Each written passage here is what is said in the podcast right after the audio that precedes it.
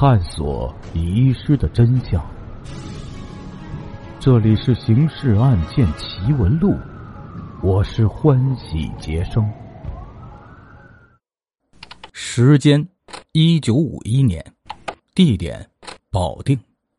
案件进程：七位嫌疑人的嫌疑都一一被排除了。就这样，案件的线索再次全断了。接下来继续为您解密《刑事案件奇闻录》第四十二号档案——绑票幼童案中案第五集。一九五一年五月十二日，幼童绑票案发生的第七天上午，专案组开了一个案情分析会。会议的议题只有一个。如何寻找野马的线索？侦查员经过反复分析，认为既然野马给景端阳是鸿运大楼的通讯地址，而且景端阳四月十八日寄往该大楼的那封信已经不在信报架上了，这表明野马已经从鸿运大楼取走了那封信。当然，也可能是指派他人前往取走的。但是，不管是野马自己取走，还是指派他人取走。都有一个跟鸿运大楼接触的过程，而野马之所以把鸿运大楼作为联络点，说明野马对于鸿运大楼的情况应该是熟悉的。基于这一点，侦查员就想到了是否可以从这个熟悉上寻找野马的线索。野马熟悉鸿运大楼，可能是由于以下几点：一、野马是目前该楼内的住户；二、曾经是该楼的住户；三。有与其亲近的人是该楼的住户，或者是房东莫胜天的亲朋好友。四是鸿运大楼附近的某个居民，是不是可以循着这个思路追查野马的蛛丝马迹呢？专案组反复讨论下来，认为可以试一试。楼内的住户和附近的居民这两块已经细细调查过了。尚有鸿运大楼以前的住户以及房东莫胜天的亲朋好友这两块需要调查，专案组随即启动了这两项调查工作。一博中、季雷负责对鸿运大楼业主莫胜天的走访。莫胜天是保定鸿运面粉厂的老板，他另外还开了一家纱厂，在当时的保定也算得上有点实力的资本家了。莫老板有个儿子。早年在北平读书时，加入了中共地下党，后来身份暴露，去了根据地，参加了八路军。一九四二年反扫荡时不幸牺牲，莫家因此被定为烈属。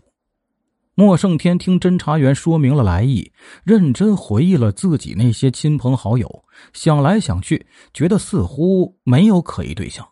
不过，他还是按照侦查员的要求，开具了一份名单。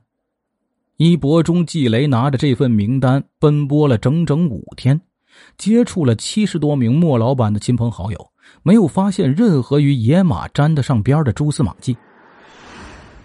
与此同时，另外三位侦查员吴富生、李春军、翟之峰也在奔波，他们分工负责对曾在鸿运大楼住过、后来搬离的房客进行调查。这项工作十分繁劳。涉及的人不但多，而且杂，又时隔多年，难度非常大。三人原本要去找房东莫老板要租户契约档案，可是向鸿运大楼的看门人辛大爷一打听，他的柜子里竟然保存着自鸿运大楼开张以来每一位房客的姓名、职业、原住址以及退租后的联系方式。有了这份资料，侦查员的工作省力不少。但也奔波了五天，最后总算发现了一个可疑对象——柯本清。柯本清是保定解放前半年住进鸿运大楼三零三室的，他没跟房东莫老板签约，而是向一个姓张的二房东租借的。侦查员按照辛大爷那份册子上的登记资料去找过张某，得知那是一个五十岁左右的老太。已于一年前中风而没。从其养女以及派出所那里了解到，张某系地主遗孀，手头有点遗产。老公死后，就靠乡下的地租以及在城里转租房子做二房东的收入过着比较滋润的日子。他在鸿运大楼的房子是怎么转租给柯本清的？这个情况，张某的养女就说不上来了。不过，侦查员还是查到了柯本清的一些情况。这人在入住鸿运大楼时，年龄在二十三岁左右，是省师范学校的学生。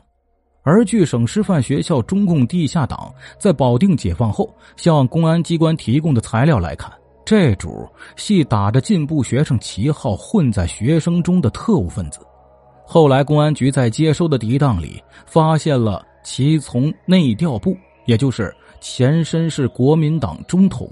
保定站领取活动经费和奖金的记载。辛大爷手头的材料上记载啊，柯本清是保定解放前三天离开鸿运大楼的，之后这人就不见踪影了。不过，侦查员在走访与柯本清同时期住在鸿运大楼的住户时得知啊，这个被同楼人称为柯先生的斯文青年写的一手好字。他曾给笃信佛教的邻居写过一幅普度众生的行书，那邻居至今还保存着。侦查员把那幅字拿到看守所，让在押的景端阳辨认。景端阳就说：“呀，这手行书很像野马写给他的那两封信上的字迹。那第二封信虽已被雨水打湿，但牛皮纸信封上的字还是勉强看得清的。”不过前者是大楷，后者是小楷罢了。于是专案组就将这个名叫柯本清的家伙列为嫌疑对象，集中力量调查其下落。五月十八日至二十二日，五名侦查员一齐出动，分别走访保定解放前夕住在鸿运大楼的住户和省师范学校的师生。终于从当时住在鸿运大楼、现已搬家的银行职员周先生那里得到一条线索：保定解放后半年多，即一九四九年初夏，他曾在天坛街一带见过这位柯先生。当时柯本清和一个看上去比其大六七岁的女子在一起，手里抱着一个两三岁的女孩，那女孩的一只胳膊上打着石膏。当时是柯本清先看见他，并主动打招呼的，然后向周介绍说，同行的那个女子是他的嫂子。那女子看上去颇有教养，客气而得体的跟周打招呼，还让孩子唤其周伯伯。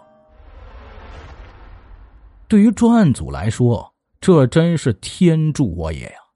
因为完全可以去医院调查那段时间里，如此这般的一个女孩治疗骨伤的记录，自然也就知晓孩子的家庭住址了。